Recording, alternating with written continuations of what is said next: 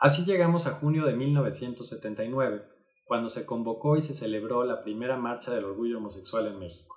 Desde entonces no ha dejado de celebrarse en cada mes de junio al menos una marcha relacionada con diferentes demandas o colectivos de la diversidad sexual. ¿Por qué hay una desigualdad en el mundo de los negocios? ¿A qué problema te enfrentas? ¿Qué te mantiene despierto en la noche? Fue uno de los mejores momentos de mi carrera. Sentí que era el momento perfecto para emprender. ¿Y si, trabajamos en equipo? Victoria 147, el podcast. Hola, me llamo José Ignacio Lanzagorta y soy antropólogo. Y bueno, pues he hecho una buena parte de mi investigación sobre la zona rosa de la Ciudad de México como un territorio asociado al movimiento LGBT. Hoy en día quienes visitan las, las calles de Amberes o de Florencia, por ejemplo, se encuentran con un gran número de bares y tiendas dirigidas a personas de la diversidad sexual y de género. Pero también hay algunos espacios estatales, como la Unidad Especializada de Atención Lésbico, Gay, Bisexual, Travesti, Transgénero, Transexual e Intersexual de la Fiscalía General de Justicia de la Ciudad de México. Hoy en día también, y desde hace más de 10 años, en la Ciudad de México es posible que personas del mismo género puedan casarse y tener hijos. También se ha avanzado en materia de derechos para personas trans y muchos estados de la República han ido modificando sus códigos civiles para que estos sean realidades en todo el país. Incluso ahí donde todavía no es posible casarse de acuerdo a las legislaciones locales, aún es posible tramitar un amparo vía el Poder Judicial para lograrlo. Llegar a este punto, donde todavía quedan muchos pendientes, pero se han logrado avances importantes en cuanto a la visibilización, respeto y protección a las personas de la diversidad sexual, pues ha sido un camino muy largo, de más de 50 años, y esta vez agradezco mucho al podcast de Victoria 147 para que revisemos muy brevemente algunos de los hitos de esta trayectoria. Lo primero es que hay que considerar que el movimiento de derechos para personas homo y bisexuales, así como para las personas trans, solo puede entenderse en México con la llegada de la llamada revolución sexual de la década de 1960 y con ella llegó también un repertorio de identidades globales como es el caso de la identidad gay.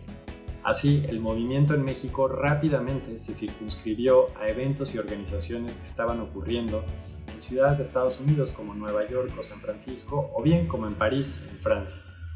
Antes de esto, la homosexualidad en México tenía, por supuesto, formas y espacios de sociabilidad, pero siempre bajo la clandestinidad.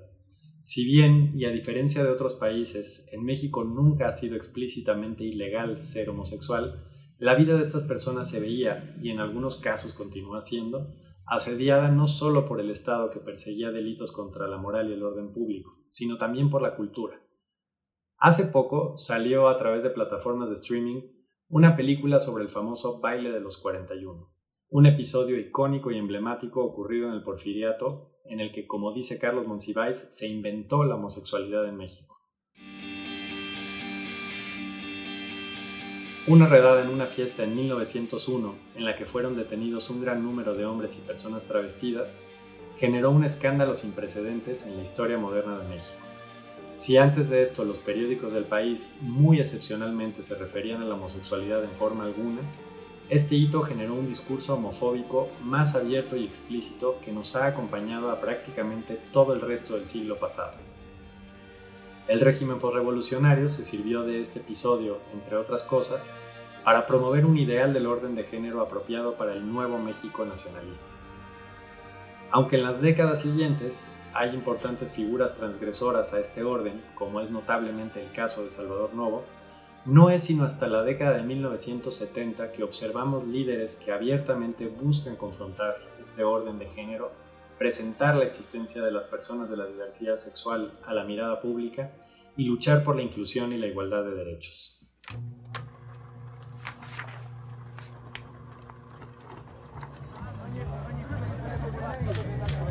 Podríamos decir que un antecedente importante es la publicación de la novela El diario de José Toledo de Miguel Barbachano en 1964, junto con la presencia de algunos bares y espacios de corta duración en la zona rosa, que se encontraba justo en su momento de mayor ebullición.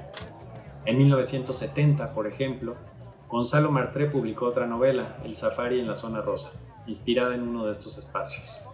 En este tiempo, el mundo LGBT empezó a hacerse más presente a través de la fiesta y la vida nocturna. Existieron ahí figuras notables como la Xochitl, una polémica travesti que alguna vez fue llamada la reina de los homosexuales. Sin embargo, la vertiente política más notable y la formación de organizaciones fue ocurriendo a lo largo de la década de 1970.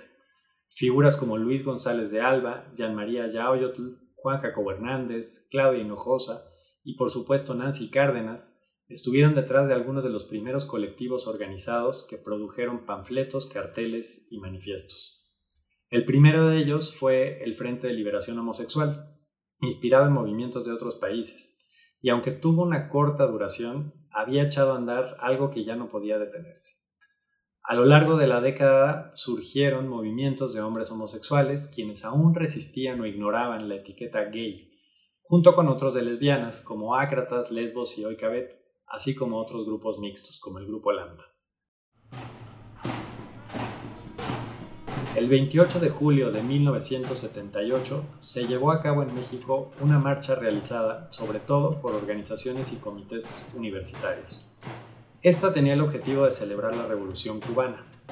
Ahí el entonces Frente Homosexual de Acción Revolucionaria, el FAR, organizó su propio contingente y salió a marchar entre todos los demás eran apenas unos cuantos que, de acuerdo a las crónicas de ese día, eran mirados de forma atónita y en algunos casos incluso admirada. Este singular episodio marcó el inicio de la toma de las calles por parte del movimiento LGBT en México. Al mismo tiempo, estaban ocurriendo otros cambios. La zona rosa había logrado abrir un nuevo espacio de sociabilidad, el Bar 9, que gracias a ciertas influencias gubernamentales conseguía liberar las constantes redadas y clausuras de este tipo de espacios. También Luis Zapata escribió su novela El vampiro de la colonia Roma, una de las obras más influyentes de la literatura LGBT en México. José Joaquín Blanco entonces escribió también su ensayo Ojos que da pánico soñar. Así llegamos a junio de 1979, cuando se convocó y se celebró la primera marcha del orgullo homosexual en México. Desde entonces no ha dejado de celebrarse en cada mes de junio al menos una marcha relacionada con diferentes demandas o colectivos de la diversidad sexual. Aunque el movimiento se encontraba en muy buen momento para principios de la década de 1980, la crisis derivada de la pandemia de VIH-Sida supuso una importante interrupción de la vertiente política del activismo. Muchos de los colectivos mencionados se disolvieron y la fuerza que tenían las demandas de visibilidad y derechos se extinguió. Se trataba de resolver una crisis de salud pública que se cobró la vida de un doloroso número de, sobre todo, hombres y mujeres trans. Buena parte de la lucha de este tiempo se concentró en solicitar atención por parte del Estado y en evitar que instituciones como la Iglesia o los medios masivos de comunicación encontraran una nueva forma de estigmatizar la homosexualidad. Pero bueno, no todo fueron sombras en la década de 1980.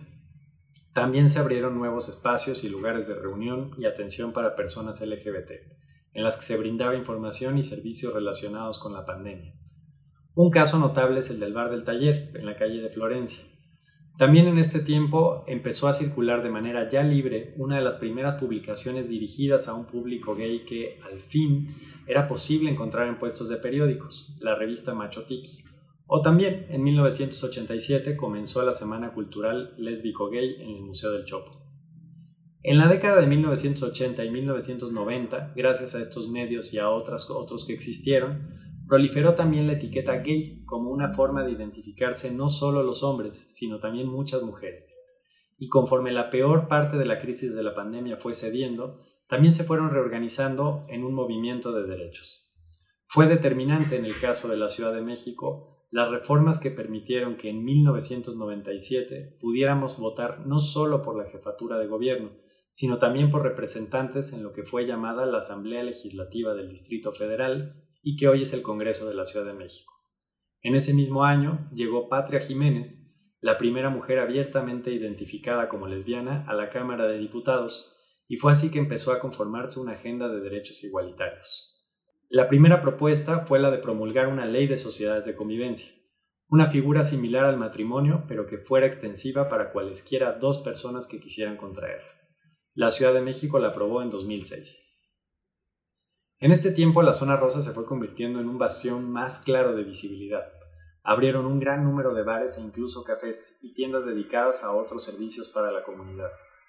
La Ciudad de México quedó lista para dar el siguiente paso, la aprobación del matrimonio igualitario con derecho a adopción en diciembre de 2009. Desde entonces, poco a poco, otras entidades del país han ido también aprobándolo, y esto, más allá de significar la posibilidad de casarse y la igualdad de derechos, significa un cambio en la posición de las personas de la diversidad sexual en la cultura mexicana las dignifica y les señala que sus relaciones y sus decisiones no son más o menos válidas que las de las personas heterosexuales. Sin embargo, es importante decir que el movimiento LGBT no se agota con la agenda del matrimonio igualitario. Al contrario, podría decirse que es apenas uno de sus puntos de partida. Tras su aprobación, han sido evidentes los pendientes importantes que quedan en materia del reconocimiento de otras identidades sexuales y de género, la atención específica y mejor a sus problemas de salud y, sobre todo, el derecho a poder vivir una vida libre de violencia. México sigue siendo un país con un preocupante número de crímenes de odio contra personas de la diversidad sexual, en especial hacia las mujeres trans. En los últimos años hemos visto cambios y desplazamientos entre los colectivos y demandas que impulsan. También hemos visto crecer confrontaciones duras al interior del movimiento por diferentes visiones e ideas. Y es que esto es parte de la historia de la diversidad, una historia que sigue apenas contándose y a la que todavía le falta mucho, no solo por mejorar sus vidas y su autodeterminación, sino para con ello transformar la sociedad en la que vivimos. Esto fue Victoria 147, el podcast. Síguenos porque tenemos episodio todos los miércoles.